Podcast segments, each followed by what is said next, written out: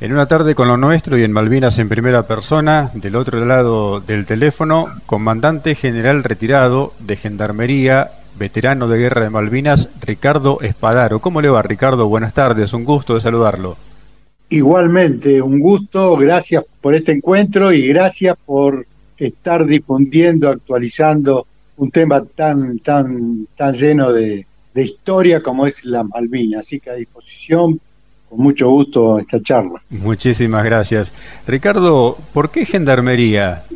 Bueno, Gendarmería es una institución que tiene estado militar desde sus inicios, en 1938, en que Gendarmería nace primero por una ley del Congreso de la Nación y los primeros gendarmes fueron 150 oficiales y suboficiales del ejército que a orden del coronel Calderón se formaron en el regimiento Patricios. Es decir, que la gendarmería nació en Patricios y al año siguiente incorporaron 2.000 hombres en Campo de Mayo, 2.000 gendarmes, y estos 150 formaron a la primera promociones de gendarmes que fueron inmediatamente enviados al Chaco, a Misiones y otros al sur, y que lo despidió el presidente de la Nación, Ortiz en ese momento, y la, los primeros gendarmes salen de la explanada que da frente al regimiento de patricios. Así que uno puede encontrarse con esa imagen de todo ese grupo de gendarmes que tenían su origen en el ejército argentino. Y ahí comenzó la historia. Lo curioso para este tema de hoy es que, como ustedes recordarán, nuestro augusto regimiento de patricios nació con la invasión inglesa, o sea, fue el producto de un pueblo en armas que generó estos regimientos. Y tres o cuatro años después, ese mismo regimiento, a orden de Cornelio Saavedra, nos va a dar el primer paso hacia la independencia. Así que todas las historias se hilvanan y si uno dice, ¿por qué centinela de la patria? El lema inicial era energía y corrección, y lo sigue siendo, pero después se le agregó centinela de la patria. Y uno dice, ¿por qué centinela de la patria? Y resulta que en la marcha Uno Grande, que es la marcha principal del regimiento de patricios, cuando son despedidos, por el presidente, salieron desfilando con la marcha esa Uno Grande y que en sus párrafos principales llama al regimiento de patricios los centinelas que se dirigen a, la, a los distintos puntos del país. Así que por ahí viene también la palabra centinela vinculada a nuestro origen. Y bueno, y con toda esa historia, Gendarmería del 1982, obviamente que quería ir, era una institución de 18.000 hombres, Hoy es una institución de cerca de 45.000, 44.000 hombres. De manera que era otra institución más pequeña, más conocidos todos, y con una fuerte impronta militar los gendarmes. Y sobre todo porque las generaciones que en esa época pensábamos en Malvinas como una parte de la historia más importante de la República, es porque aprendimos eso en las escuelas primarias. Claro. Por eso yo siempre cuando hablo de Malvinas digo, no fui porque soy gendarme, porque soy un militar y aprendí en el regimiento, en el escuadrón, a, amar la Malvinas. No, no, no es correcto. Yo lo aprendí exactamente en una escuela primaria en Monte Carlo, provincia de Misiones, donde mis maestros nos enseñaban, la década del 50 arriba, la historia de, Malvinas.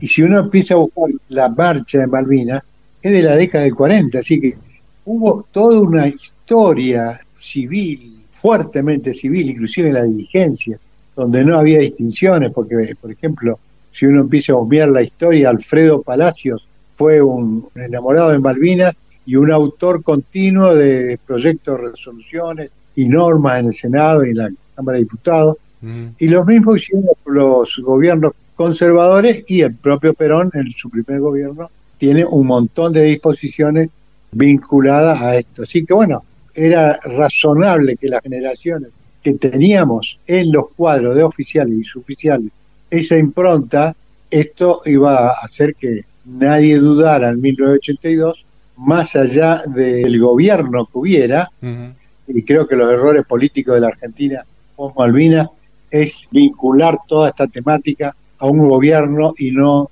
vincularlo como una causa nacional. Así, Así que bueno, en 1982 yo estaba de jefe del escuadrón en Atucha, era un escuadrón de seguridad, de protección física de la planta. Y bueno, el 2 de abril cuando me entero, la primera actitud mía en la formación de la mañana es decirle al escuadrón que voy a pedir ir a Malvinas y si alguno me quiere acompañar, un paso al frente. Y la realidad que quedó en la historia el, el paso al frente de todo el escuadrón. En los hechos después se ocurrió algo distinto. A mí me llaman dos días después el director nacional, que era general Ortiz, un general del ejército.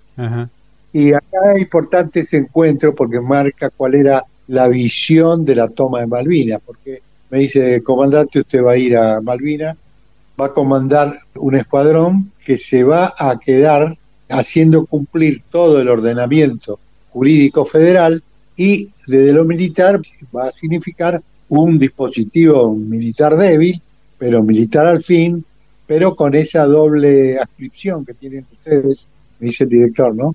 De poder hacer cumplir desde el punto de vista de la ley todas las leyes de la República. Bien. ¿Por qué? Me dice, porque las Fuerzas Armadas se van a replegar.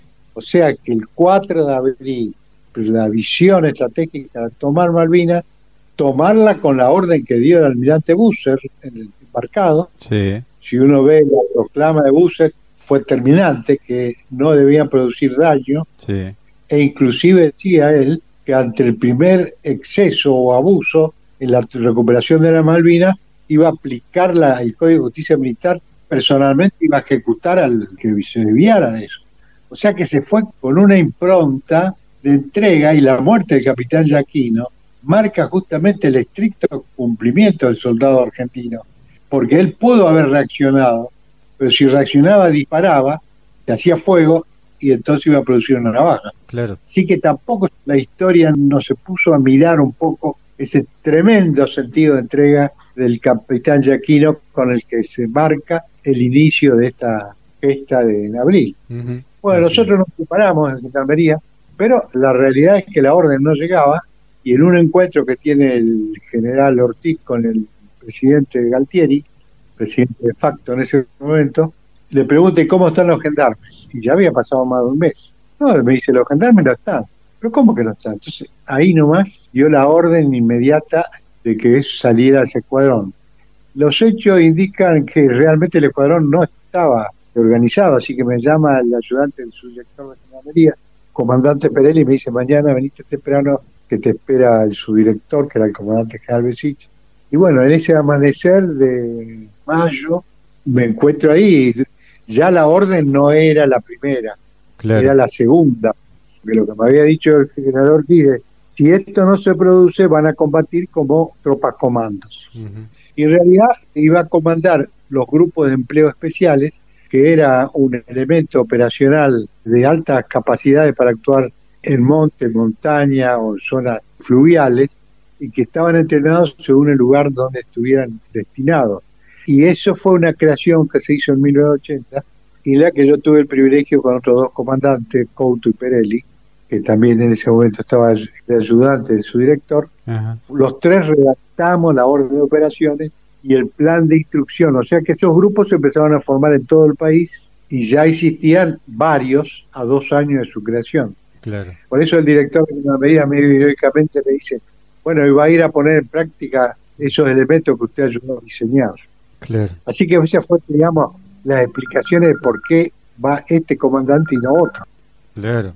Digamos, hubo una serie de circunstancias, porque seguramente pudo haber ido cualquier otro, habían seguramente muchos hombres más capaces, pero bueno, yo tuve el privilegio de comandar y con una orden muy expresa que me dio el director de Gendarmería. Mire, ustedes tienen que reivindicar el estado militar de la Gendarmería. Porque hubo un periodo que la Gendarmería integró el ejército, Sí. que fue después de la revolución del 55, Gendarmería volvió directamente al ejército y hasta 1968 era un cuerpo militar auxiliar de seguridad integrante del ejército. De manera tal que en mi caso yo nací bajo ese paradigma, digamos. La escuela de gendarmería era un elemento de una institución que integraba a su vez al ejército. Claro. O sea, era un cuerpo dentro de una institución que era el ejército. En 1968 Onganía lo que hace es separarla completamente y la transforma en una fuerza de seguridad militarizada y el gendarme mantiene su estado militar, pero la fuerza se escinde del ejército y toma una autonomía relativa porque va a seguir conducida por un general de ejército hasta 1984 en que se designa director nacional a un gendarme, que ya había ocurrido en los últimos años del peronismo, del 52 al 55, el director de gendarmería era un gendarme. Bueno, cuento todo esto porque es parte de la historia, porque la pregunta suya inicial es ¿por qué gendarmería? Y gendarmería, la verdad, la pregunta hoy debería ser, por ejemplo, ¿por qué no iba a estar gendarmería? Claro. Fíjate que hace cosa de 20 días más o menos, el Día del Amigo, estuve compartiendo una cena con varios camaradas de distintas fuerzas y me siento con un general de ejército, pero mucho más antiguo que yo, bastante grande, y que no estaba muy al tanto tampoco. Y de golpe me dice, ¿pero ¿y por qué gendarmería? pero dígame, ¿pero qué me está preguntando? ¿Por qué no? ¿Por qué no iba a estar la gendarmería? Y quedó medio sorprendido, porque le, le conté medio duramente, ¿no? Pero él dice, no, no, porque yo digo, porque como era un tema militar y la gendarmería es militar, digo. Si no hubiera ido, hubiera sido una afrenta. Y ahí le conté los prolegómenos, porque él tampoco sabía mucho, porque la gendarmería, yo creo que eso ha sido un error histórico nuestro. Yo la primera vez que hablé y dije, aparte de dos reuniones que hubo en los primeros 25 años donde yo expuse todo lo que había pasado, hicimos los informes, nos mantuvimos en silencio. Yo hablé por primera vez como comandante general después de los 25 años y ya estando retirado. Claro. Que Gendarmería hizo una gran formación, el director nacional era el comandante general Miranda, y ahí comenzó un periodo donde la Gendarmería comenzó a mirar, ¿y qué pasa con nuestros veteranos? Mm. ¿Dónde están? Si bien nunca sufrimos un proceso de desmalvinización, como realmente ocurrió inmediatamente después de Malvinas, y que lo inició el propio gobierno militar, esto hay que decirlo así exactamente como fue. Bueno, nosotros no sufrimos ese proceso, pero tampoco fue una consideración de, de hecho, hubo en esta historia un gendarme que tenía un metro sesenta y dos y para ir a la escuela de, de suboficiales debía tener un metro sesenta y tres.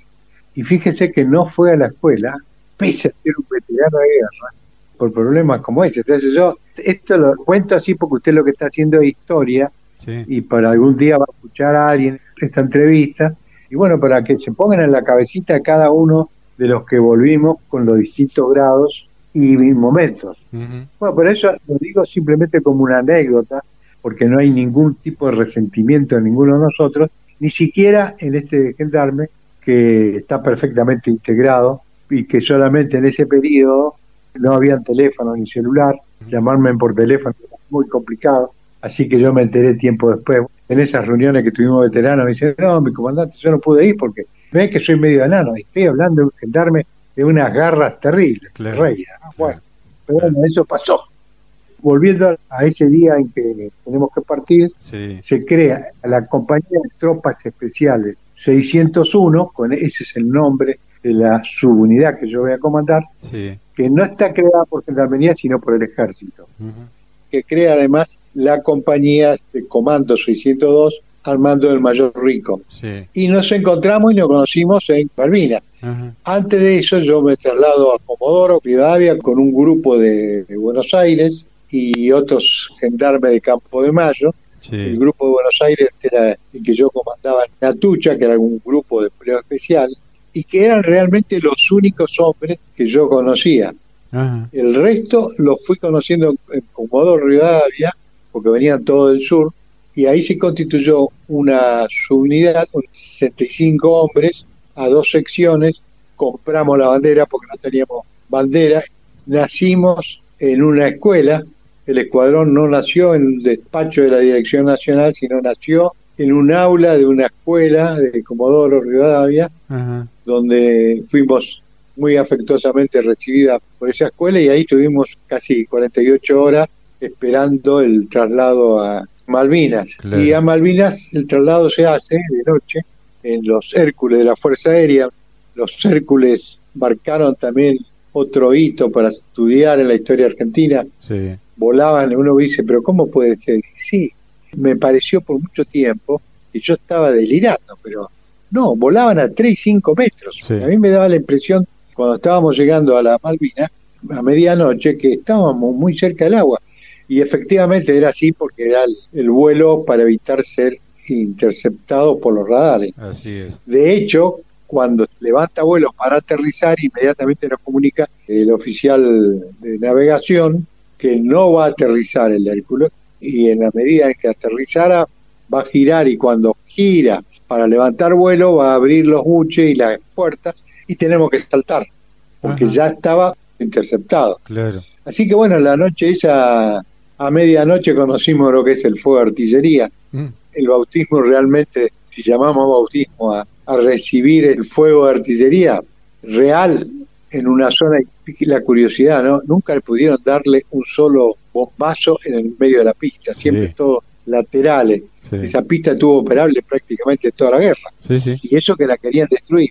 Bueno, así que quedamos unos 40 minutos ahí, hasta que aparece un teniente coronel que no conocía yo tampoco y nunca supe quién era en ese momento, y me dice, comandante Espadaro, jefe de gendarmería y del escuadrón de gendarmería, porque yo no sabía que era una compañía de tropas especiales 601. Eso lo supe en Malvina cuando tomo conocimiento que me comunica el propio general Menéndez. Cuando me presento me dice, sí, recibí la comunicación, usted es el jefe de la compañía de tropas especiales 601 Ajá. del ejército. En realidad es una compañía del ejército integrada por gendarmes. Bueno, y ahí comenzó la historia. Nosotros fuimos a un galpón la primera noche, que era el único lugar donde me ordenan ubicarme hasta que me pudieran emplazar según la misión que iba a tener. Así que el día siguiente yo me presento al general Menéndez, pero en ese momento la preocupación que tenían todos los gendarmes es cuántos hombres habían. Había más o menos 10.000 hombres en Malvinas. Y siendo de un comandante de muy baja antigüedad, yo podría haber sido ubicado en un regimiento como tercer hombre del regimiento y los 40 gendarmes que pasaron conmigo, porque no pudieron pasar todos, Sí. podríamos haber ido a parar a un regimiento, a alguna trinchera, y entonces desaparecía la idea, la identidad de la gendarmería. Así que cuando me viene a buscar el ayudante del general Menéndez, Mayor Doglioli, un gran enamorado de la gendarmería, y bueno, nos conocimos ahí, me abraza, me dice, bueno, bienvenido a la gloriosa gendarmería. Unas palabras muy lindas, me dice, te llevo, te voy a presentar al general. Entonces, como no nos conocíamos, pero nació una amistad que duró hasta que él falleció hace unos pocos años. Yo le digo, mira, te voy a ser franco, no quisiera terminar rematado en un regimiento y que la gendarmería pierda identidad y pasa a ser simplemente una sección reforzada de un regimiento. No, me dice, pero ¿por qué si vos venís con tropa comando? Me dice, dale bien las capacidades tuyas, capacidades son las aptitudes, Sí. lo que uno puede hacer. Y en realidad, en Comodoro Rivadavia, nosotros habíamos redactado, particularmente el primer alférez Sánchez, el sargento de Alta Costa y Santos, siguiendo las normas reglamentarias, habían puesto organización, misión, capacidades y la estructura de, de mando. Y por eso yo llegué una hoja escrita a máquina, donde estaba todo eso escrito. Y cuando hablo con el general Menéndez, me recibe muy amable, me comunica lo que dije hoy de la compañía, Sí. antes que él me diga nada, le digo, mire, mi general, vengo en representación de Gendarmería. Gendarmería tiene varios destacamentos móviles y hay mil hombres para pasar inmediatamente, porque yo llevaba esa orden también reiterada que le informara al general Menéndez que estaban mil hombres muy aguerridos de los destacamentos móviles, eran tropas móviles con alta capacidad de empleo para el combate también. Pero cuando yo le digo eso al general Menéndez, me dice, mire, acá lo que nos falta es artillería y otro, pero no nos faltan hombres. Y cuando le cuento todas las capacidades nuestras, me dice, perfecto, usted va a pasar a integrar la reserva estratégica del comandante del teatro, que es él. ¿no? Sí. La reserva estratégica en un teatro de operaciones está integrada por una fuerza de élite que debe ser empleada como último resorte para mantener la posición, la defensa o, o mantener el cumplimiento de la misión. Pero me dice diariamente van a ejecutar las operaciones que ordene el comando. Había un comando que estaba a orden del general Joffre, que era el comando de la defensa, y el general Menéndez era gobernador y la máxima autoridad.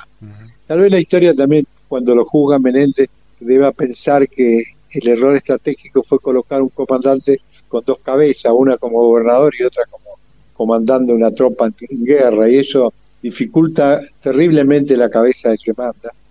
Eso fue un error estratégico del sistema argentino militar, así que yo entiendo que Menéndez estuvo muy ocupado con tratar de ganarse, cosa que era imposible, el corazón de los isleños, porque ellos, la masa no se considera, por supuesto, argentina. Claro.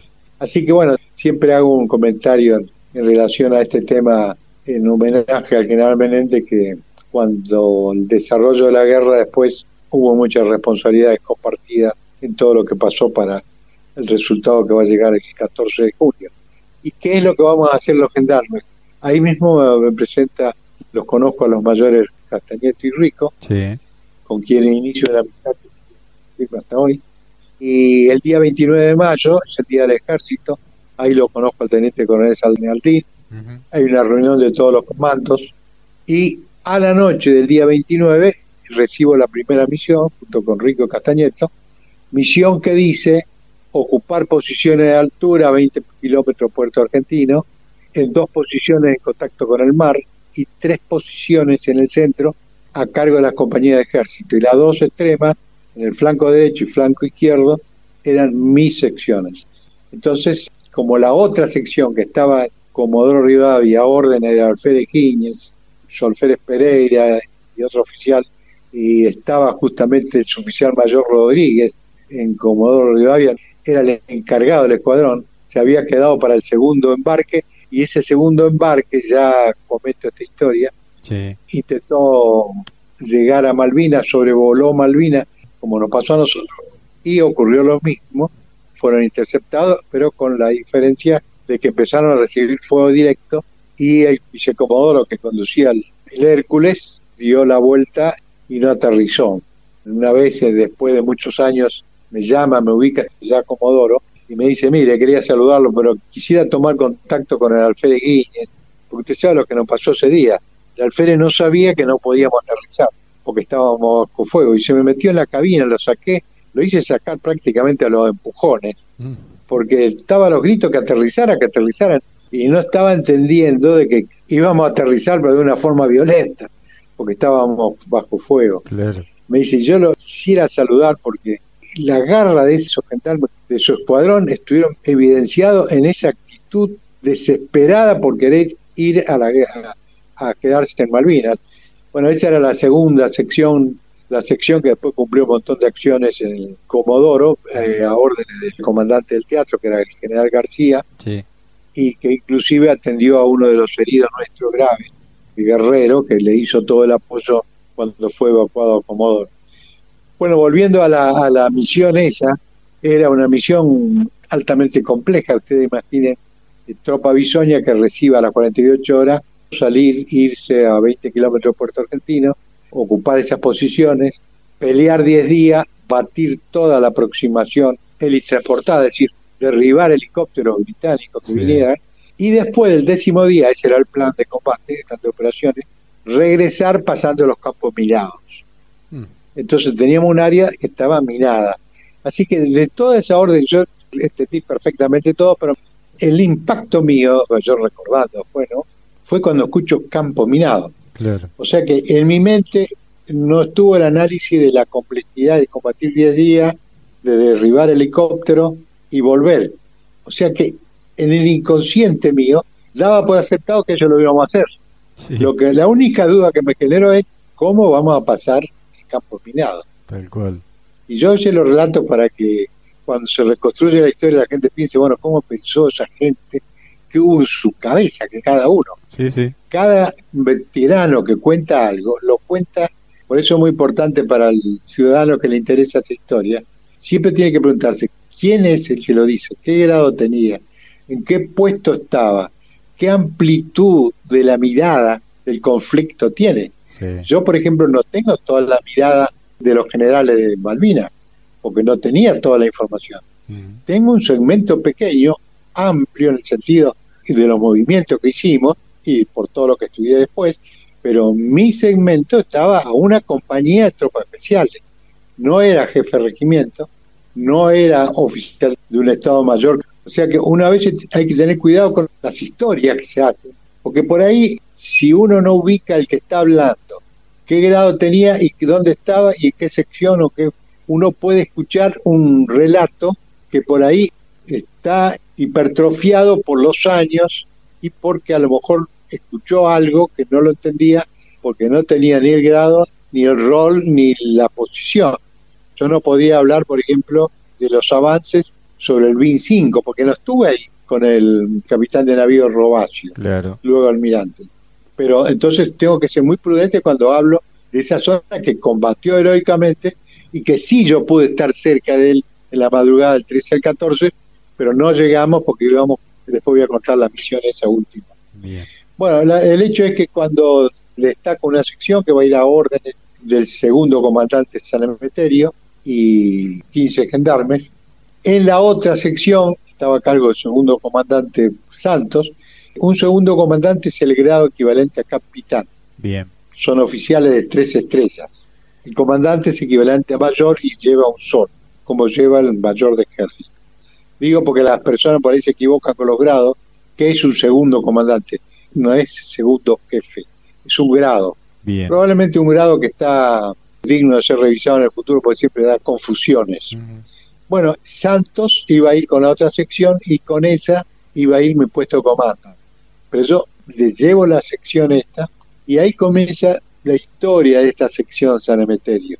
Por supuesto, la noche esa que yo vengo del 29 de mayo, reúno todo el escuadrón, se dio la misión, conseguimos lanzacohete que no teníamos, algunos de los gendarmes que venían de otros grupos de empleo, que eran grupos de empleo para otro tipo de actividades, recibieron esa noche instrucción sobre empleo de instalaza, su lanzacohete, y se lo dieron el cabo primero Trangoni, que era un mecánico armero nuestro, que tenía 19 años, y era cabo primero egresado del ejército, de la escuela del ejército. Pero eh, estoy llamando la atención porque tenía 19 años. Bien te lo miraba y era el malo de la película, una formación impecable. Bueno, esa noche él, Acosta, Pepe, que eran los más capacitados como instructores, dieron una instrucción de actualización a todo el escuadrón y también el tema de la cuestión de las minas, que para mí era un problemón. El problemón era entender bien las cartas de minado. Claro. Que nosotros pudiéramos estar actualizados y cómo habían hecho los ingenieros. Así que era una duda que yo tuve ahí, pero era con justa razón, porque si no yo no interpretaba la carta minado, ni el alfere o el sargento no me entendía bien cómo habían hecho la carta minado, bueno, flor de problemas al regreso. Sin duda. Bueno, y ahí se arma la salida. El primer alférez Sánchez era el oficial de operaciones, va a ir conmigo, es uno de los pocos oficiales que yo conozco porque venía de Tucha conmigo, y estaba ya por salir el camión y me dice el gendarme Trepo, uno de los gendarmes que estaba arriba, y yo me adelanto para subir a la cabina y llevar a esta gente a despacharla, embarcarla para salir a combate. Y por ahí dice Trepo, mi comandante, no se olviden de buscarnos, ¿eh? mire que yo tengo que ir a recibir el auto. Había ganado en una rifa un auto Fiat 600, que no lo había recibido, y él tenía el sueño de volver al sur, él venía de un escuadrón del sur, a ocupar ese auto. Y en ese segundo me mira Sánchez, que era el oficial de operaciones, estaba justamente con la carta y fue algo simultáneo. Digo, Sánchez, márquele bien. Y Sánchez saltó arriba del camión para ir con este grupo cuando él en realidad iba con la otra sección y conmigo. Bueno, los segundos de la guerra que deciden el destino de las personas. Se embarca esta sección, el piloto del Puma es un teniente primero Obregón, que es la coincidencia de la vida, hijo de un comandante de gendarmería, comandante Obregón. La vuelta al destino. Bueno, el piloto va rumbo al destino, supuestamente la zona no estaba ocupada por los británicos, pero lo cierto es que luego de estar ya muy próximo a aterrizar, un misil que el piloto no logró identificar, pero hace un movimiento instintivo, algo vio él, hasta hoy él no sabe bien qué es lo que pasó, pero por qué hizo la maniobra, hizo una maniobra de evasión que impidió que tuviera un impacto directo, era un misil. Pero rosa la línea de fuego, el rotor y cae dando vuelta el helicóptero y en llamas y inmediatamente, bueno, esa zona quedó batida por fuego enemigo, hubo ataque por todas partes, pero los que estaban en el helicóptero, como bueno, comienza una historia en que los protagonistas principales van a ser el propio jefe de la patrulla, el segundo comandante San Emeterio, entrando una y otra vez a tratar de sacar a los que habían quedado aplastados por las municiones dentro del helicóptero que ya estaba en llamas. Y lo mismo el sargento ayudante Acosta y Figueredo. Y es así que los últimos que logran rescatar son uno de ellos, el solfere Aranda, que prácticamente lo sacan todo chamuscado de los pelos, tirándolo literalmente de los pelos, lo saca el sargento ayudante Acosta, y al sargento Guerrero lo saca el sargento primero Pepe con el segundo comandante San Emeterio. Pepe tenía una pierna prácticamente desprendida, 90 kilos en todo el cuerpo, y ahí minutos después empieza a explotar las municiones. Bueno, la desgracia de esa triste jornada para la gendarmería, de un misil traidor que se nos llevó a seis gendarmes, entre ellos al primer alférez Sánchez, que era el oficial de operaciones, cuyo destino no era ese, pero que fue cumpliendo la más importante tarea que tenía como oficial de operaciones, de marcar dónde iban a estar. Ahí también se va el Solfere Nasif, un jovencito de 21 años, comando formado en el ejército, que reciente estaba entrenando su aptitud de comando. Fíjense que este oficial se me presenta el día que embarcábamos en Buenos Aires. También para dejar claro que todo el mundo quería ir, que lo que dije al principio, las enseñanzas de nuestras escuelas, de nuestras grandes maestras, que habían formado todas estas generaciones con la impronta de Malvinas. Y se me presenta a la dirección de Gendarmería este joven Sol me dice mi comandante, soy fulano de tal, me manda el director de la escuela, le estaba en Mercedes, con la orden de incorporarme al escuadrón que usted está formando. Yo lo miré porque en realidad no era facultad ni del director de la escuela ni la mía. Claro. El director de la escuela era un muy distinguido oficial superior, comandante mayor Sorceno, que después fue comandante general de la Gendarmería. Y bueno, pero tanta era la capacidad de, decisiones en medio de esa orden de partida que yo le dije, bueno, va a ser la dirección de personal, anótese que me acompaña. Y realmente así se produjo la incorporación. Bueno, él es uno de los que va a caer y también por la vuelta al destino, porque él ocupa un lugar dentro del helicóptero y en ese lugar estaba el, su alférez Aranda. Y entre ambos hacen un cambio por una cuestión de que uno era zurdo y el otro diestro, por el hecho de llevar las armas para saltar eventualmente a un combate. Ese cambio en el lugar le significó a uno sobrevivir y al otro quedarse ahí. Cosas de, esa historia, ¿no? Sí, sí. El otro que va a caer ahí es el cabo Pereira, un cabo jovencito, 22 años, y que tenía un hijo por nacer. Es decir, en esos pocos días que convivimos, su preocupación era pensando en que quería volver, pensando en su hijo que iban a hacer en ese periodo de la guerra, seguramente, ¿no? Claro. Y bueno, el hijo de él hoy es segundo comandante o comandante ya de Gendarmería, el hijo por nacer. Después se incorporó, siguió la historia del padre. Los otros dos son cabo primero Guerrero, que tanto Guerrero como Verón, que son los dos caídos, son litoraleños, chaqueños y formoseños. Y estaban en el sur.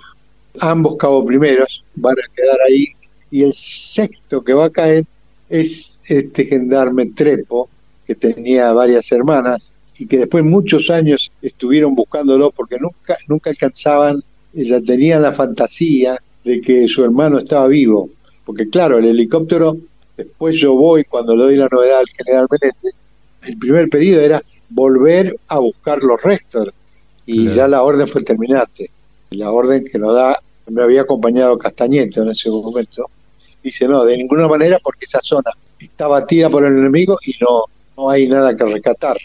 Lo haremos cuando las condiciones lo permitan, pero no ahora.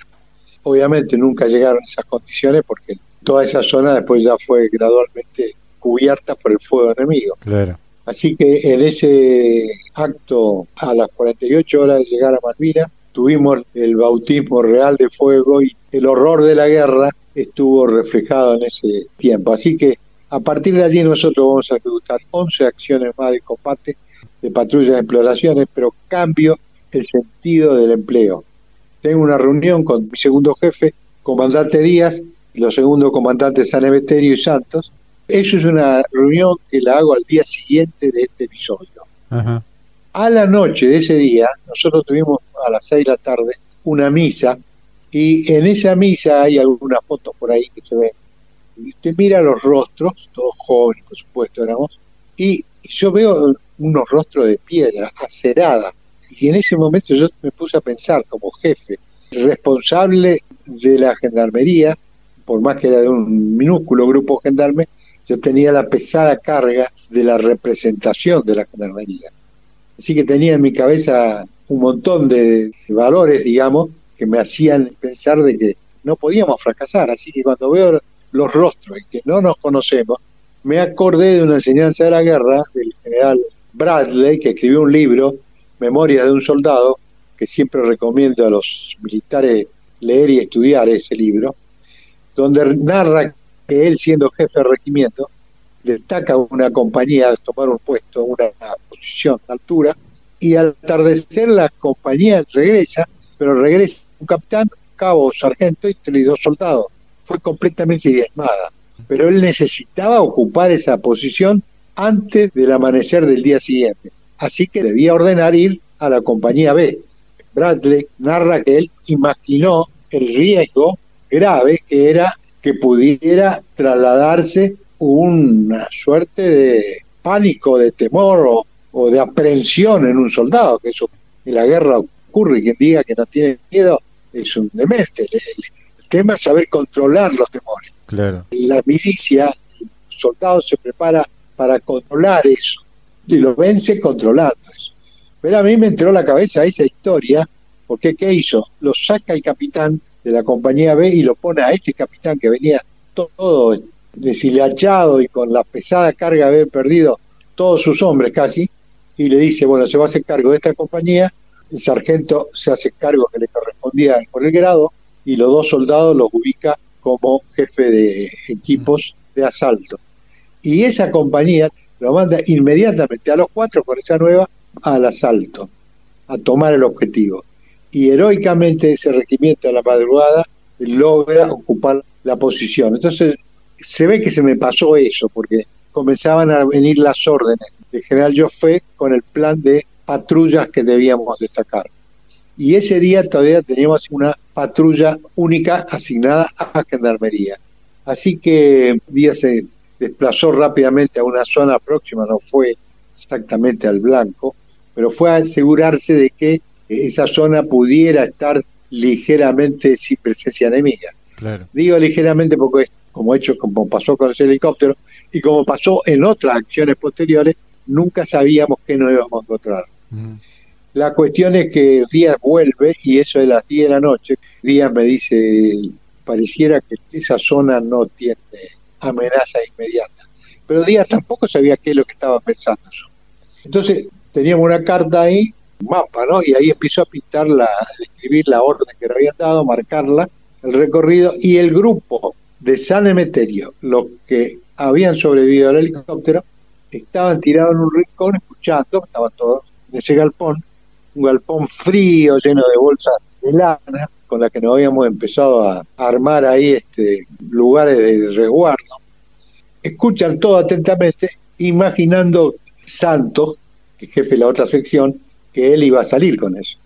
Y cuando termino le digo, bueno, San Emeterio, tan claro con la orden, y me mira un poco sorprendido, sí, mi comandante, bueno, usted con los efectivos de su sección, sin refuerzo, y estaba hablando de nueve hombres, porque seis habían eh, caído y el otro estaba herido, que era Guerrero. Va a volver a hacer esta patrulla de, exploración en fuerza. ¿Qué quiere decir? Que salían a buscar si habían enemigo para indicar en qué zona estaban, delatar su presencia y combatir con ellos. Y ahí la mirada de San Emeterio, lo único que hace, se acerca y me hace una pregunta nada más sobre el plano comprendido y se acerca a ese grupo que estaban ahí medio mirándome extrañados, porque imagínense, esto ocurrió a la mañana. Sí, sí, claro. Media mañana. Nosotros no teníamos dónde bañarnos. De hecho, en toda la guerra yo me bañé una sola vez en un barco de la prefectura, una gentileza del oficial de la prefectura, que pudimos ir los gendarmes una vez a bañarnos ahí. Pero ese día esta gente estaba horrorosamente, algunos deshilachados, ¿no? Así que se levantaron, incluido el Solfere Aranda, que era uno de los más jóvenes y el oficial que había sobrevivido a esa, el único oficial más joven que quedaba de ese grupo, y todos los demás que estaban ahí. Entre ellos, algunos, como le llamábamos, el, hormiga negra, que era un cabo primero que venía de Salta, el gendarme, ya me había acordado todos los nombres de esa patrulla, porque realmente marcaron la historia de la gendarmería, pero no tanto en el helicóptero, marcaron esa noche, cuando se levantan todos sin decir agua va o agua viene, comprendido, y en esa voz que me quedó hasta el día de hoy, cuando San Emeterio le dice, sección San Emeterio, seguirme, tomar el armamento, y salieron de ese galpón rumbo a una misión que ellos no tenían en claro si había o no enemigos, ¿no? Así que bueno, el espíritu del de Escuadrón Alacrán, que se recuerda con mucho cariño en la gendarmería, en realidad quedó plasmado entre ese helicóptero que cae, entre las acciones dentro del helicóptero, y en esa acción de los sobrevivientes de salir al combate de vuelta sin decir agua va o agua viene. Muchos años después, en un encuentro con el comandante general Aranda, porque llegó al comandante general, y ya siendo pares los dos, nosotros estando retirados, un día me dice mi comandante general, ¿sabe qué pensé? Yo quedé sorprendido, debo estar entendiendo mal, lo están mandando de vuelta. Eso dice que él pensó, ¿no? Claro. Yo dije, pero qué hijo de perra, ¿cómo no? Pero después me dice, ¿te sabe, mi comandante, que creo que esa fue una de las mejores decisiones de la guerra? Le digo, pero ¿sabe qué, Aranda? No fue una decisión mía, fue una decisión de la historia en realidad. Claro. ¿Por qué estudiamos historia militar en la gendarmería y los militares? Porque no aprender de la experiencia de otros es francamente una imbecilidad. Bueno, yo tuve la, suerte de haber recordado eso y entonces ahí, a partir de ahí ya nadie podía sentirse, digamos, tenía que superar el impacto. Lo tenía que superar yo porque perdí a seis de mis hombres y casualmente entre esos hombres estaba el primer alférez Sánchez, que era el, oficial que yo conocía de Atucha, y que ese día que yo embarco, la señora lo abraza a Sánchez y llora, miramos vecinos. Estaba mi esposa abrazándome y mis hijos. Y, obviamente nos sentíamos nosotros exultantes, pero nuestras familias estaban destrozadas. Por eso también hay que pensar cuando hablan, atacan a los veteranos, no son ya los veteranos, las familias de aquella gente que se quedó, de los que no volvieron, y de los que volvieron, todos con algún retazo quebrado en el alma. Bueno, y ese día fue el error más terrible de mi vida, fue cuando veo que está llorando Betty, la abraza, teníamos mucha confianza, me éramos vecinos, y le digo, quédate tranquila Betty que te lo voy a traer. Así que fíjense la vuelta al destino, ¿no? La, y la soberbia del hombre pensar que puede dominar lo insondable que es el destino, el futuro y la guerra. Tal cual. Y fue la, una de las primeras caídas. Y lo cuento esto de Sánchez, porque también Sánchez marcó otro ejemplo era un, joven oficial de 26 años que además no era comando, no, no pertenecía a las tropas especiales. Fue por su propia voluntad, él quiso ir y quiso estar, porque en la tucha era mi ayudante. Así que bueno, toda esa historia de haber ido y transformarse en un oficial de operaciones, pues era muy capaz. Y haber escrito en esos pocos minutos que tuvo entre que preparamos la partida, escribió su testamento y su testamento dice, si no regreso, Deseo que le entreguen a mi esposa Betty y a mi hija Cintia el sable de Güemes como el que usan los generales de la gendarmería. Miren el pensamiento de, de vuelta, ¿no? Las enseñanzas de nuestras maestras. El último pensamiento de él fue un símbolo, y nada más y nada menos que el símbolo de Güemes, que es la historia de la gendarmería. Eh, no pensó, en eso, sí. Lo de Sánchez de una magnitud moral que pocos saben lo que este chico escribió. Y fíjense la vuelta al destino. Yo no hice mi testamento, estaba rebelde, tenía la orden y medio que rey no, no hice testamento. como tampoco escribí ninguna carta desde Malvinas, pensando que iba a venir a contarla. Escribí después cuando estuve prisionero de guerra, pero nunca sobre la guerra. Eh, yo también tenía que superar eso, pero al día siguiente en la reunión que hago con estos tres oficiales que hoy empecé a contar, le digo, bueno, yo pienso que tenemos que pensar en cambiar la estrategia. Si seguimos actuando como escuadrón, no va a llegar nadie al último día, porque hoy tuvimos siete bajas, seis muertos y un herido grave. Y a este ritmo no vamos a llegar al último día. Así que estoy pensando en que tenemos dos caminos. O continuamos como ahora o iniciamos acciones combinadas, integrándola en patrullas que salga ejército a las compañías de comando. ¿no? De acuerdo a la jerarquía, integramos De hecho, estar en las mayores acciones, pero con mínima expresión de hombres para llegar. Entonces le doy la palabra al comandante Díaz, que era un oficial comando, formado en ejército, un gran instructor, un soldado aguerrido, y me dice eh, mi comandante, teniendo en cuenta lo que usted mismo dijo el primer día, que tenemos que tener identidad como escuadrón y dar testimonio, yo pienso que debemos seguir actuando como escuadrón, aunque quede un solo hombre el último día. Después le doy la opinión a Santos, que era el otro jefe de la sección, también un comando formado en ejército, de distintos grupos, pero también con esa misma escuela. Y Santo dice, mi comandante, teniendo en cuenta los argumentos del segundo jefe de escuadrón, yo estoy de acuerdo con él. Entonces la última opinión es la de San Emeterio, el jefe de la patrulla heroica derribada. Entonces San Emeterio, su opinión, San Emeterio en la historia de la gendarmería es la imagen del... Yo suelo usar a veces cuando describo al gendarme es un soldado sin jactancia, la imagen del soldado austero, en toda su impronta física, en su lenguaje, en su mirada franca, de una envergadura como oficial comando de extraordinaria presencia. Y me dice, los cuatro nos habíamos ido lejos de del galpón, estábamos afuera del puerto argentino, porque también estábamos reconociendo unas estribaciones que habían allí pensando que si teníamos una zona asignada, tal vez el último punto de repliegue para combatir era esa zona, porque tenía una cierta estribación. Bueno, toda fantasía que teníamos en la cabeza. Y cuando dice mire, me guardate, como usted dijo hoy, no nos conocemos. Había que estar en ese infierno para entender lo que es morir y ver morir y no poder hacer nada. Y como no nos conocemos, yo creo que no deberíamos tensar las cuerdas hasta que no sepamos bien quiénes somos. Usted no nos conoce, no conoce a sus hombres, ni sus hombres lo conocen a usted. Estamos formando el espíritu del escuadrón, que ya para mí está formado, pero volver a la acción todos juntos, tener un revés como el de hoy, podría generar un impacto no deseado que lo hemos recuperado. Y entonces esa fue mi decisión. Yo escuché eso y dije, bueno, perfecto, yo no tengo duda como jefe, mi decisión es esta y a partir de ahora vamos a actuar de ese forma. Y bueno, ahí está la disciplina de los gendarmes. Claro. Absolutamente de acuerdo, mi comandante, de acuerdo, perfecto. Y de ahí voy a verlo a los mayores Rico y Castañeco, les cuento esa historia, esta resolución, y me dicen, no importa, nosotros los integramos.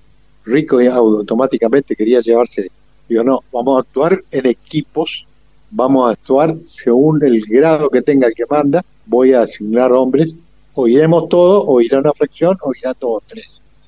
Así que a partir de allí hubo 11 acciones en distintas operaciones de las compañías 601 y 602, de patrullas que por ahí estaban al mando de un teniente, entonces en esa patrulla, por ejemplo, que iba el teniente Anadón, hoy coronel retirado, tienen una acción muy heroica donde es sorprendida esta patrulla por una emboscada de comando, pero la punta de la infantería estaba a orden de su alférez Puente, el sargento primero Figueredo, y estaban Kowalski, que era un cabo, y justamente el mecánico armero, que es cabo primero de 19 años. Estos cuatro de vuelta son sorprendidos, pero la reacción que tienen Puente, y especialmente Figueredo, que era el sargento primero que estaba bien adelante, fue la de reaccionar como enseña el reglamento, abrir fuego inmediatamente, contraatacar inmediatamente.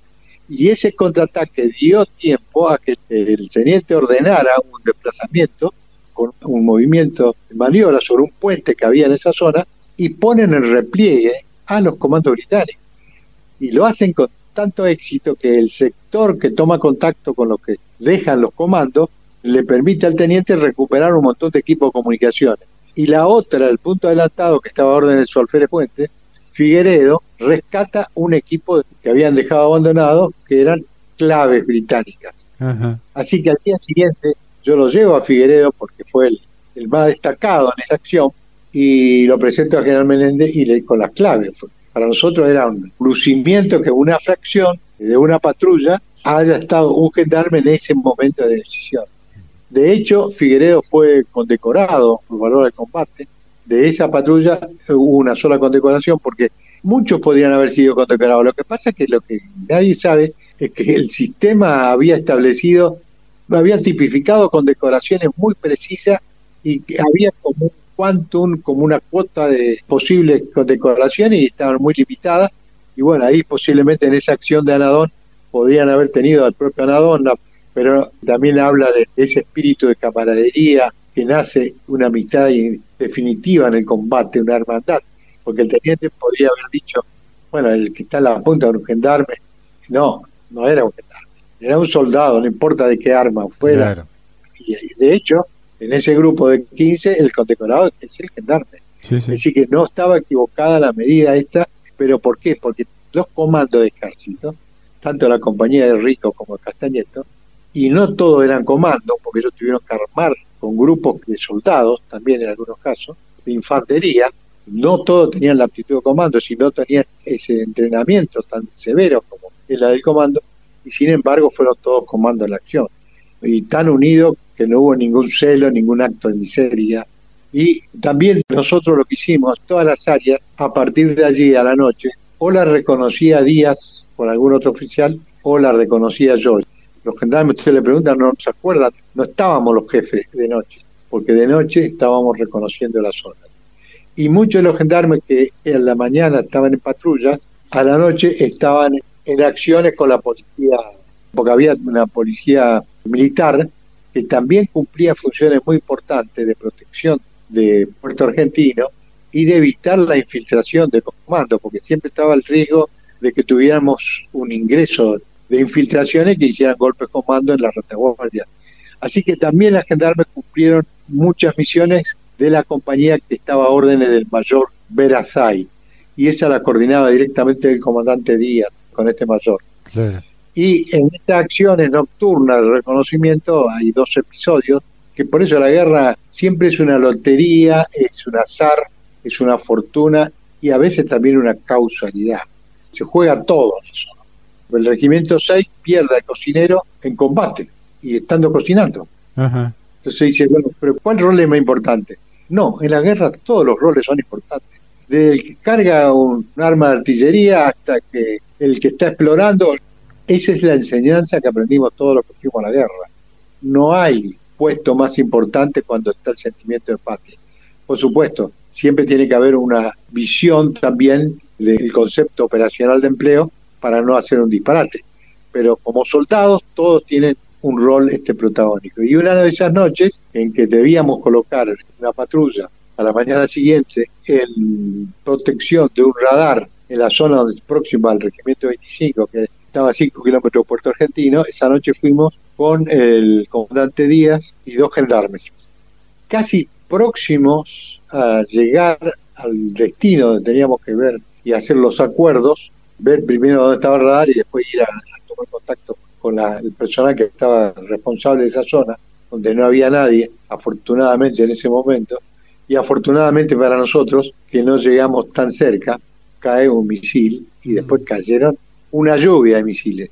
Así que quedamos casi dos horas ciegos, sordos, en el pedido del auto. Y lo cuento esto porque cuando nos levantamos, de cuatro éramos tres. El gendarme González, que era el que manejaba, comandante Díaz y yo. Y nos faltaba un cuarto hombre. Y tampoco sabía yo quién era el cuarto, porque lo había subido Díaz y en el trajín ese esto para describir la rapidez de los hechos. Usted me dice, ¿cuántas horas dormimos? Y no sé cuánto dormimos. en qué momento estábamos descansando. Y la verdad que yo quiero reconstruir, era tan frenética la acción, sin perjuicio de lo cual teníamos momentos en que pudimos hasta celebrar un cumpleaños, porque como no éramos tropa de movimiento, en algún momento que estábamos todos juntos, pudimos hasta celebrar el cumpleaños del comandante Díaz que cumplió años en ese periodo. Bueno, esa noche volvimos, nos faltaba un hombre, le pregunto a Díaz y Díaz no me acuerdo bien quién era, pero no estaba. ¿Qué había pasado? El cuarto hombre era el gendarme de Bernardo. De Bernardo era un chico de 19 años, también, y tenía una particularidad, era un sobreviviente del helicóptero. Ah. O sea que el hecho de haber estado en el helicóptero no significó ningún privilegio. Estaban metidos en todo, ahí no había, no que yo estuve, se fue con nosotros acompañado porque le ordena a Díaz que suba y pudo haber muerto ahí nomás, porque era una cuestión de metros para que el misil no cayera donde estaba. ¿Y qué pensó él? Como no vio ahí y como ocurre en la guerra, cuando el impacto es cercano de ese tipo, una explosión, lo más inmediato es perder la audición y quedar ciego, en el caso que nos pasó a nosotros, él seguramente le nació la tremenda experiencia del helicóptero, fuego, incendio, y se levantó y no nos vio, habrá pensado lo peor, pero también pensó en buscar refuerzo y se fue caminando caminó más de 5 kilómetros por una zona donde nunca había andado y no lo hizo por el camino, lo hizo por otro lado. Ahora, ¿cómo siguió? Bueno, nosotros cuando superamos esas dos horas, volvimos a tomar el jeep y volvimos. Volvimos antes, pero no íbamos a despertar a los que estaban tirados por ahí para ver qué faltaba, así que lo íbamos a hacer a la mañana siguiente. Yo voy y me acuesto al lado del sargento de de Acosta, que era donde tenía el puesto comandante. ¿Qué llamo a acostarme? Es tener una bolsa de cama tirada al lado de otro gendarme. Claro. Y mi puesto de comando a partir del día 29, el 30 de mayo, el día del derribo del helicóptero, mi puesto de comando estuvo al lado de la sección San Emeterio y dormía espalda contra espalda con sargento de alta costa. Era uno de los sobrevivientes. Sí. Y esa noche Acosta, que era uno de los más grandes del grupo, cuando yo llego me tropiezo y él me alumbra con una linternita había puesto una tabla que había tomado dos ladrillos, esos huecos que encontró por ahí y armó un camastro y puso arriba la bolsa cama. Y cuando yo quiero ver eso, me alumbra y me dice, ni tan tan ni muy muy, mi comandante. Acuéstese ahí arriba que va a terminar eh, enfermándose los pulmones. Ese gesto de Acosta también me marcó y que marca la historia que nace en 1938, el gendarme con el suboficial son íntimamente ligados, porque todas las acciones, en toda la historia de la gendarmería, uno dependió del otro. Claro. En todas las patrullas, en todas las acciones que hubo, en el lago del desierto, en las operaciones contra la guerrilla en Orán, cuando volaron el avión Hércules, la guerrilla y mató a ocho gendarmes y dejó herido a un montón de gendarmes en plena insurrección de guerra de la década del 70. Bueno, en todos esos temas siempre hubo una marcada unión y camaradería en todos los cuadros más allá de la jerarquía. Y ese gesto de Acosta marcó eso y marcó de un modo dramático, porque al día siguiente Acosta a la mañana está escribiendo la famosa carta que va a escribir. Y justamente yo paso, son cerca a las 11 de la mañana, y me dice, mi comandante no va a escribir, no, le digo, por cábala no escribo nada, yo cuento, voy a contarla, no escribo. Y seguí de largo. Al día siguiente, él va a integrar una patrulla que va a salir a órdenes del segundo comandante Santos, y en esa patrulla, que está cubriendo un sector de la compañía de comando 602, en esa trágica noche, estando muy cerca del segundo comandante Santos y de Trangoni, que era uno de los que estuvo ahí en ese combate, Trangoni era el mecánico armero, siempre menciona a uno. Yo soy injusto porque tendría que mencionar a varios, tendría que hablar de Acosta, de todo, de todos los otros, haber dos Acosta, tendría que hablar de un montón de hombres, pero me acuerdo de estos casos por las edades, porque si no se ponen celosos los demás. Pero esto lo recalco porque yo rechazo la historia de los chicos de la guerra por el símbolo de, de los chicos, entre comillas, de la guerra que estaban conmigo, claro. que eran estos dos. Sí, sí.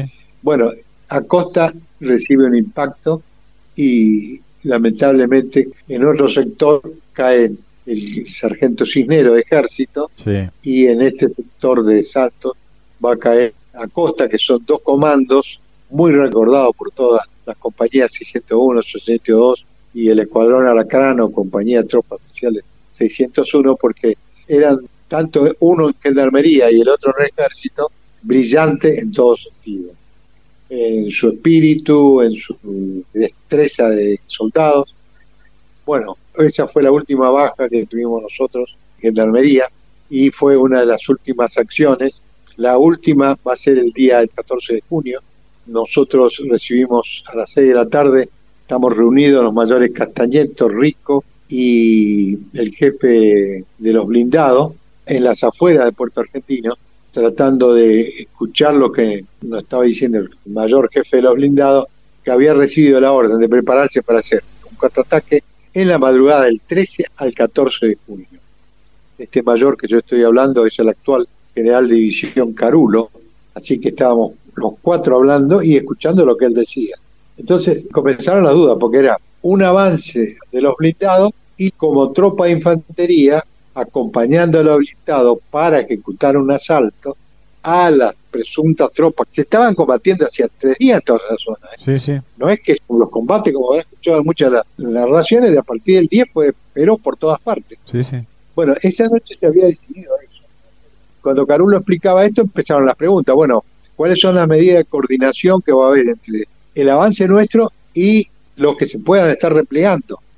¿Cómo vamos a diferenciar en el contraataque que no esté nuestra propia tropa en el medio, porque era salir, avanzar hacia posiciones de tropas nuestras, pero que a su vez estaban replegando bajo fuego enemigo, para entender el dramatismo de la noche del 13. La noche del 13 estuvimos iluminados por el fuego, no como dijo esa miserable película escrita por desmalvinizadores y filmada por desmalvinizadores que no tienen nada de patria que no creo que hayan estado en combate esa noche. La iluminación fue esa noche era de día, porque fue un duelo de tanto de los últimos fuegos de artillería como el fuego trasante de todas las posiciones que había. Entonces Rico, que era el más activo del grupo, tenía duda y se va a aclarar al comando de, la defensa y quedamos Castañeto, Carulo, Díaz y yo continuando con el análisis de la misión, pero surgió que recibimos otra orden del comandante, no de la defensa, sino del gobernador, que empezaba ya a actuar en el uso de su reserva estratégica que dije al principio. Quería mandar las tres compañías a la península Fresinet para detener un avance de comandos de infiltración importante de tropas de infantería y comandos que venían por ahí según la inteligencia que tenía el general Benete. Así que de golpe nos vimos con dos órdenes, en el mismo tiempo y en distintos espacios y para la misma fuerza. Así que en una solución de hacer menos dramática un asalto con un montón de tropas que no iba a ser útil y existían dos misiones, desdoblamos. Entonces, parte del escuadrón Alacrán y de la compañía de comando pasaron a yo me quedo con otra parte y una sección de infantería con el mayor Carulo y esa noche entonces íbamos a cumplir misiones de escuadrón en esa acción iban a estar empleados todos, inclusive los grupos logísticos, inclusive el comandante Vega. El comandante Vega es un oficial de comunicaciones que cubrió una gran misión de contrainteligencia, porque varias veces me vino a decir, mi comandante, están todas las antenas funcionando en Puerto Argentino. Digo, bueno, pero es un problema del comando. Sí, pero, pero yo lo estoy viendo, mi comandante. Entonces le digo, bueno, bueno mire, Vega, yo estoy con 20.000 temas, págase cargo usted del problema lo autorizo directamente, váyase donde está el canal Joffrey, véalo al oficial de Estado Mayor responsable de contrainteligencia e informe usted. Así que el informe lo hizo este comandante, pero existía ese esfuerzo, digamos, de no perturbar a la población civil y la antena quedaron. Después de la guerra supimos que mucha información sobre las posiciones nuestras salía de esas casas. Así que el comandante Vega tuvo una clarísima visión y además fue finalmente el hombre de enlace que me mantuvo contacto con todas las posiciones, tanto así que muchos creen hasta hoy que nosotros no éramos 40, sino que éramos muchos más. Claro. Y, todo eso por haber estado pequeña patrulla o estar de noche dos o tres gendarmes con la policía militar o estar en esos reconocimientos nocturnos, otro de los reconocimientos en que estábamos 11 en esa y que le debemos la vida a ese solfere que estuvo en el último, esa madrugada en la fracción, y el primero, que era un mayor de ejército, yo iba detrás, también íbamos a establecer una zona de defensa en esa zona para detectar una aproximación probable de infiltraciones de comando. Esa fue una orden directa que habíamos recibido del Comando de la Defensa, de apoyo a ingenieros, y resulta que había un problema, por eso las cartas de minado, yo no era que estaba tan equivocado el primer día, porque había problemas con las cartas de minado. Resulta que nos metimos en el campo minado, y el tema mayor se dio cuenta, porque era un área que había estado bajo un reconocimiento anterior de él. Y entonces me dijo, avisá hacia atrás que volvamos. Estamos en el campo minado. Yo creí que era un chiste. Yo les dije una palabrota como diciéndole, no, me dijo, y también me contestó, es cierto, pasar rápidamente. Y la verdad que hago pasar la voz hacia atrás y el último era esta Feria Aranda, que ya con la destreza también del helicóptero, porque todos aprendemos en los momentos difíciles, él venía pensando qué pasaba si ocurría un ataque sorpresivo y después tenía que volver y quedarse sin el que conocía toda la misión. Claro. Entonces venía reconociendo y gracias a que tuvo una línea de teléfono que había en esa zona, en estribaciones, que yo ni me di cuenta, me preguntan a mí, yo eh, ni pensé en ese detalle, pero él sí pensó. Y gracias a eso tuvimos, por supuesto, como dos horas a paso de tortuga y rezando en el buen sentido de que no aparecían los británicos ahí o no pisáramos una mina, porque no íbamos a poder ni combatir, bueno, también le debemos la vida a este su alférez Aranda, todo lo que estuvimos en esa patrulla. Bueno, esta es la historia más o menos del Escuadrón Alacrán.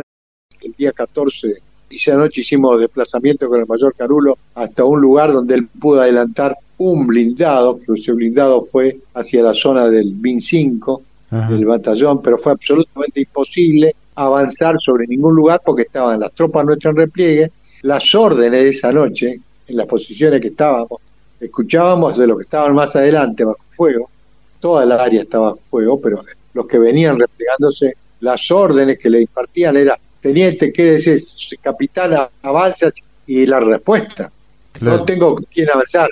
La respuesta era terrible en el sentido de que estaban quedando diezmados. Entonces, esa historia del combate heroico, el proceso miserable de malvinización no cuenta lo que pasó el 13 al 14.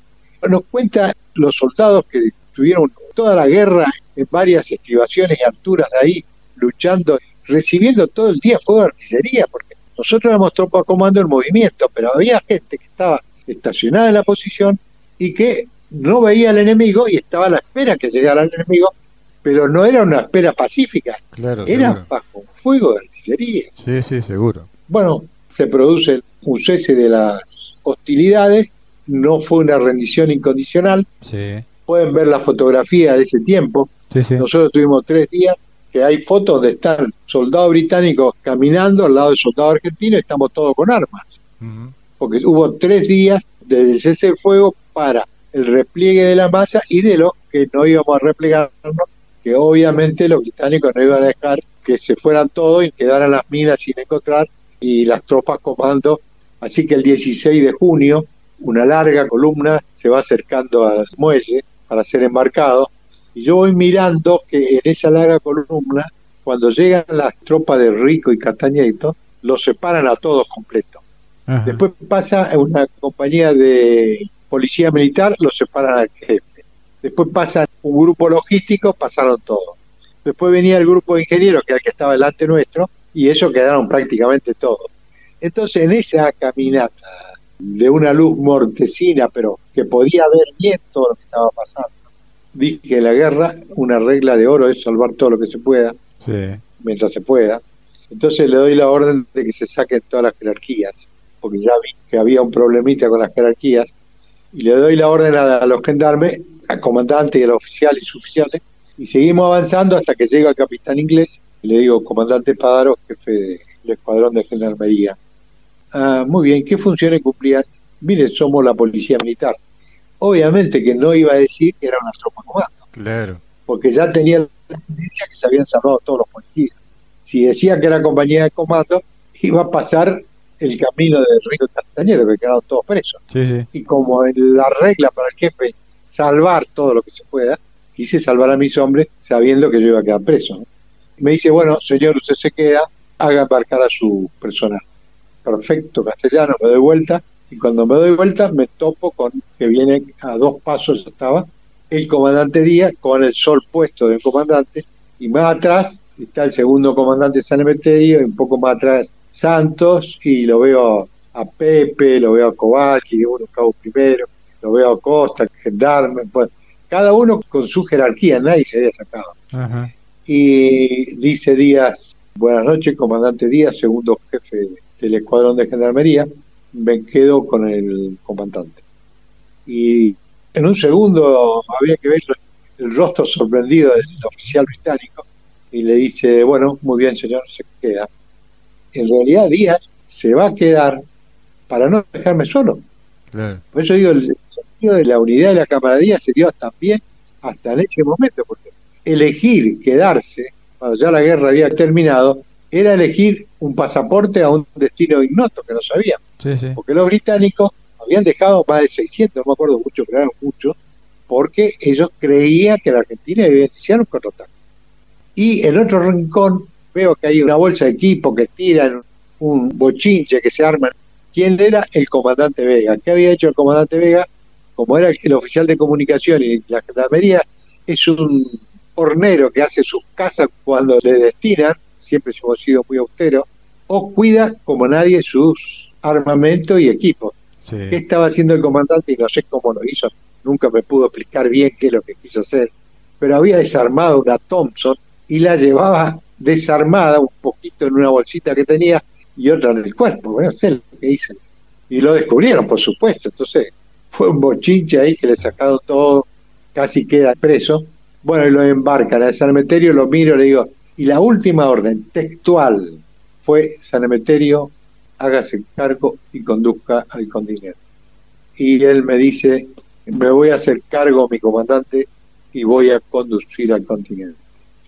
Esa fue la última vez que vi a mis hombres en Malvinas, días yo quedamos separados, entregamos las armas que tuvimos hasta ese momento, armas que ya estaban todas destruidas, habíamos quitado parte sensible de las armas, y de ahí terminó ya el confort y pasamos a ser trasladados en un chinut a San Carlos, donde estuvimos 16 días en esa zona y otros 16 días embarcados rumbo a la isla Ascensión, que era lo que en principio era el destino que teníamos.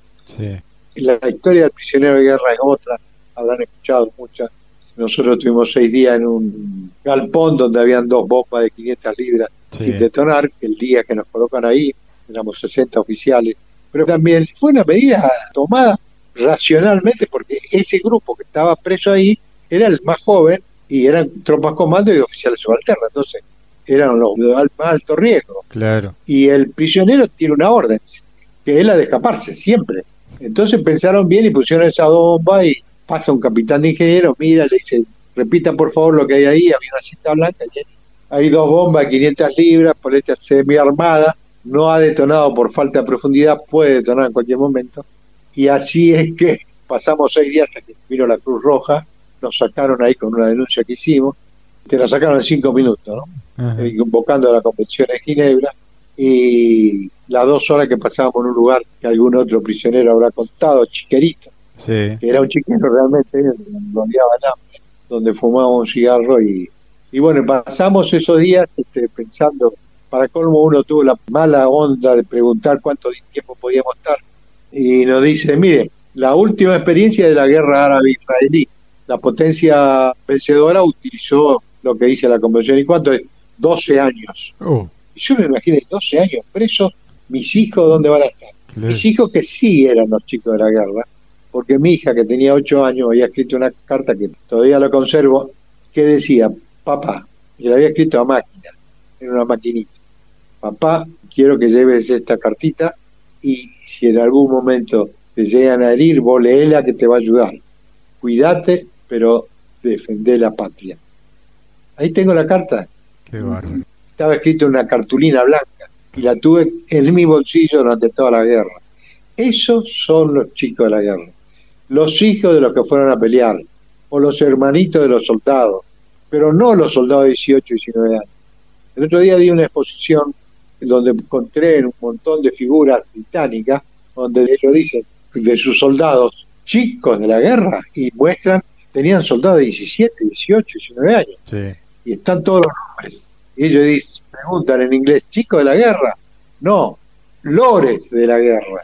La Argentina cometió la tragedia que sigue aún golpeando la historia argentina, de grupos que han hecho un proceso de malvinización tan tremendo que le quitaron al argentino la hidalguía de entender que alguna vez se puede morir por la patria, porque la patria existe.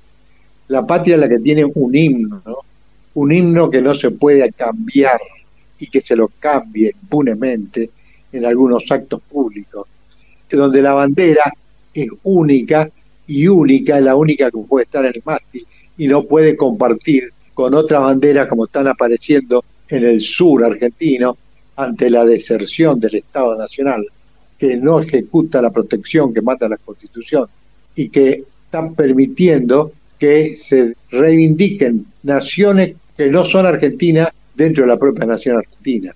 Y eso es de una gravedad terrible, porque yo puedo contar la historia de Malvinas, que es muy linda, agradezco mucho, pero no quiero terminar sin hablar de la gran demanda que hay hoy. La gran demanda hoy es la integridad territorial. No es posible aceptar ni siquiera pensando en que es un problema de esnovismo de una escritora de decir lo que dijo o de una candidata política a que decir lo que dice Malvinas.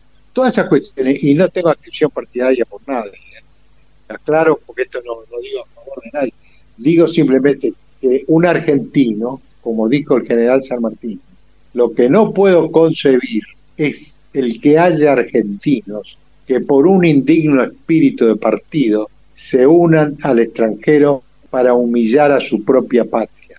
Una tal felonía ni el sepulcro la puede hacer desaparecer. Eso escribió el general San Martín cuando luego de ese acto procedió a legar su sable, ese sable que nunca se desenvainó en las disensiones civiles, se la entregó al brigadier general Rosa en prueba del mérito de cómo defendía la soberanía nacional, cómo defendía la integridad territorial ante los bloqueos inglés y anglo-francés en las dos oportunidades que hubo entre 1838 y 1845, donde la historia argentina marcó otra etapa de gloria, más allá de la guerra civil interna que asolaba el país. Entonces, bueno, yo esto quería cerrar eh, homenaje realmente a, todos los que quedaron, a toda la fuerza, a la prefectura argentina, hizo un gran papel, mis queridos camaradas del Escuadrón Alacrán, que ya somos pocos. El comandante Díaz falleció años después. Ese día yo estuve en el momento final acompañándolo porque tenía una deuda con él, esa deuda de haberse quedado prisionero conmigo. Y eso no quitó que en la vida posterior, cuando los dos estábamos retirados, yo integrara una lista para administrar la ayuda mutua de Almería y él la otra lista. Y me viene a decir, mi comandante es un amigo que me Digo, mire, Díaz, hágalo, por favor. Encantado que un veterano esté en la otra lista. De todas maneras, yo voy a ganar las elecciones y después voy a traer conmigo. Fue un acto de, soberbia por campañas, pero ocurrió así. Y él me acompañó después en la nueva gestión y me tocó verlo ahí afectado con un maldito cáncer que se lo devoró rápidamente y estando en el hospital militar me pidió que le consiga un sacerdote, que fue lo último que hice cuatro días antes, un sacerdote de Miles Cristi, porque eh, es una congregación que tiene una formación fuertemente vinculada a, a los valores militares. Así que él estuvo en los auxilios de Dios, que nunca están ausentes, y no estaba ausente con nosotros porque el padre Astolfo, nuestro capellán, el día 14 a la tardecita hubo un último embarque de regreso. Y este padre Astolfo, que tenía más de 70 años, que se recorrió toda la isla, era el capellán de los gendarmes. Por eso cuando se habla de gendarmería, no es la historia de un comandante, de un oficial, de un sargento. Es la historia del padre Astolfo y 65 gendarmes porque él fue el gran hacedor, porque en un momento, en una de sus misas, estaban cayendo esquilas en la zona, se rió y dijo, esos son los trinos del Señor, no nos va a pasar nada. Y estaban cayendo cerca las esquilas de un bombardeo. Ese era el padre Astolfo. Menos mal que me acordé en este momento de no haber omitido su historia. Así que, bueno, hoy la Gendarmería es una gran institución, la Gendarmería es una institución que no tiene partido, no tiene adscripción partidaria, fue creada por el Congreso de la Nación, nació en el mejor regimiento desde el punto de vista de la historia, porque es el regimiento que nos dio la patria y nosotros no renegamos nuestro origen en el ejército, y tampoco renegamos de los gendarmes que se han afectado por contingencia. La política debe entender que no debe usar el gendarme. El caso Maldonado, dicho sea de paso, fue una infamia que la, quieren seguir rehabilitando. El caso de enviar gendarmes a cumplir una misión que la ordena un gobierno constitucional. Ningún comandante tiene facultades para ordenar desplazar armas ni municiones y no es posible que de inmediato se pase a disponibilidad oficiales y entre ellos al jefe de la agrupación Alacrán. Hoy los alacranes son la continuidad histórica del escuadrón Alacrán, son muy superiores a nosotros, se han formado y están entre las 10 tropas comandos más importantes de tropas especiales del mundo, compiten en, pruebas difíciles de, de aislamiento y en misiones de paz. Y esta que pasó en Bolivia, más allá de lo que haya decidido el poder político o las razones que tuvo, la gendarmería no examina razones políticas. Ningún general ejecuta, salvo cuando hay una orden manifiestamente arbitraria, que no hay obediencia de vida, pero en un caso así, yo quiero cerrar con esto también, darle un abrazo fraterno a, a esos gendarmes que están sufriendo hoy una duda y un proceso que más allá del resultado que tenga, para mí van a ser siempre los gendarmes que cumplieron una orden del servicio como la que hemos hecho a lo largo de toda la carrera y que muchas veces ha costado mucho sacrificio a, los soldados argentinos. Así que yo le agradezco enormemente, espero que no le haya cansado los relatos, pero como muchas veces no hablé tanto como hoy, hoy conté mucho de la historia. Quedaron muchas otras cuestiones, que quedaron la historia de Gómez Junco y sus hombres. Nosotros comimos en caliente, no había ración. Al segundo día me dice mi comandante, estamos con problemas, me dice primero Fede Gómez Junco, porque voy al, grupo logístico y hay que hacer una cola y no, no, no logro que no Entonces digo, Gómez Junco, no me venga con problemas, usted resuelva. Imagínese que acá yo no tengo tiempo para eso, usted es logístico. Bueno, al poco día empezamos a comer caliente, yo me empezó a intrigar. Entonces usted digo, Gómez, ¿cómo resolvió el problema con la, el call centro? No, mi comandante. ¿Usted quiere saber? Sí, bueno, me acompaña hasta medianoche. Bueno, y ya me empezó a preocupar, digo, ¿qué, está haciendo? Y fui al puerto con los dos gendarmes que tenía, con Ferreira y, el otro que integraba el equipo de él, González, que fue, estuvo manejando aquel chip que casi murió por los misiles. Bueno, este equipo, ¿qué había hecho? Había pactado con un teniente que lo iba a ayudar a descargar un desembarco que había de mercadería en, en el puerto. Entonces, el pacto era descargar, el teniente no estaba autorizado a hacer eso ni tampoco el primer alférez. Así que descargaban y una parte de lo que descargaban, cuando iban a subir al camión, ya había pactado con el teniente que eran separados para los gendarmes. Así que gracias a eso pudimos racionar en caliente y no faltó nada. Pero estos tres gendarmes han todo el día metidos por todos lados, recorriendo de donde íbamos. Así que bueno, a los gendarmes no pasamos hambre y hasta pudimos celebrar, como dije hoy, el cumpleaños del comandante Díaz, bueno, esta es la historia de estos gendarmes y de muchos más que hoy no lo he mencionado. Eran todos jóvenes, todos con el mismo espíritu. Hoy siguen, ahora subí un montón de fotos de una charla que di el otro día. Se los ve a todos yendo con el uniforme que usamos los veteranos, van a cuánto acto hacen sin pedir nada. Por ahí tienen algún reportaje. Ferreira el otro día en Entre Ríos hablaba de una carta que es misteriosa y yo estuve escuchando qué es lo que está diciendo. Y resulta que en esa época es cierto que hubo una campaña de acción psicológica que a nosotros no le dimos mucha importancia, que ejecutaron los británicos, pero también estaban las cartas que enviaban de Argentina. Y él tuvo guardada esa carta, no la quiso abrir nunca porque nunca supo. La abrió cuando estuvo acá en el continente porque la trajo. Y era de una chica de Concepción del Uruguay. Y entonces en ese reportaje del periodista, con gran inteligencia, le hace contar. Y él contaba tan misteriosamente, Ferreira, que, yo digo, pero ¿qué es lo que está contando? Y resulta que cuando lee la carta, era la carta de esta chica, y él no la abría porque pensaba que era la otra carta que existe. Ah. hubo, que era para producir la quiebra de la moral. Hubo actividades de inteligencia británica muy importante en la zona. Así que bueno, si usted agarra algún gendarme, le va a contar seguramente alguna de su historia, que muchas de las que yo hoy no me pude. Bueno, muchos de los oficiales, San Emeterio falleció, el cabo Pardo, un gran gendarme, murió desgraciadamente acuchillado en, Esquel, en el sur. Figueredo, el héroe de las claves, un maldito cáncer que lo arrebató hace unos años. Puentes está alejado de la gendarmería, se fue medio malo cuando era alférez, verdadero héroe, no, nunca lo pudimos traer un poco de vuelta, quedó medio enojado, lo que no quita que es un gran veterano. Hoy es abogado, anda por el sur. Y también el proceso de malvinización generó, sin querer, algunas cuestiones. Nosotros teníamos un pañuelo verde que habíamos comprado, como éramos tropas especiales, habíamos adoptado, creado un pañuelo verde que compramos con una parte que sobró, y ahora me estoy dando cuenta dónde fue la otra parte de los 100 pesos que me dieron para todo gasto, 60 se fueron a la compra de la bandera y los 40 para algún aporte que habremos hecho nosotros se compraron los pañuelos verdes usamos en Malvinas. Y esos pañuelos después, tres gendarmitos fueron al sur cuando ya terminó todo y fueron un día, aparecen en una formación y se armó un lío ahí el jefe del escuadrón, ¿por qué usa un pañuelo? ¿Quién le dijo?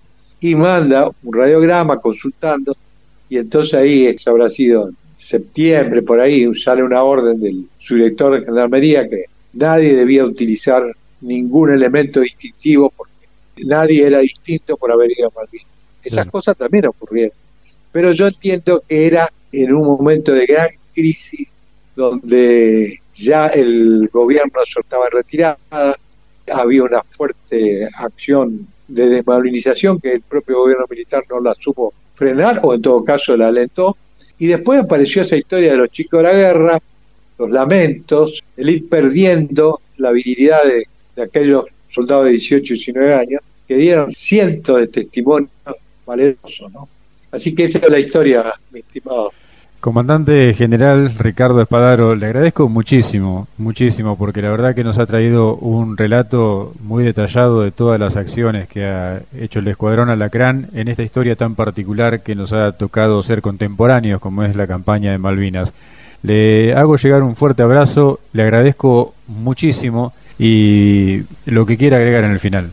Solamente felicitarlo, dado que veo su interés como un historiador alguien que está relatando algo que ocurrió hace casi 40 años y que ya no quedan muchos actores y es importante que la historia, digamos, que la escriban tal vez más adelante, pero que los relatos, hoy que tenemos todos estos medios, queden para que alguien pueda escuchar la voz y interpretar qué quiso decir esto, por qué dijo lo que dijo, por qué fue la guerra, por qué un psicópata, porque alguna vez dijo, y ir a la guerra, querer ir a la guerra es psicópata. Ese no es un psicópata, ese es alguien que aprendió de una maestra.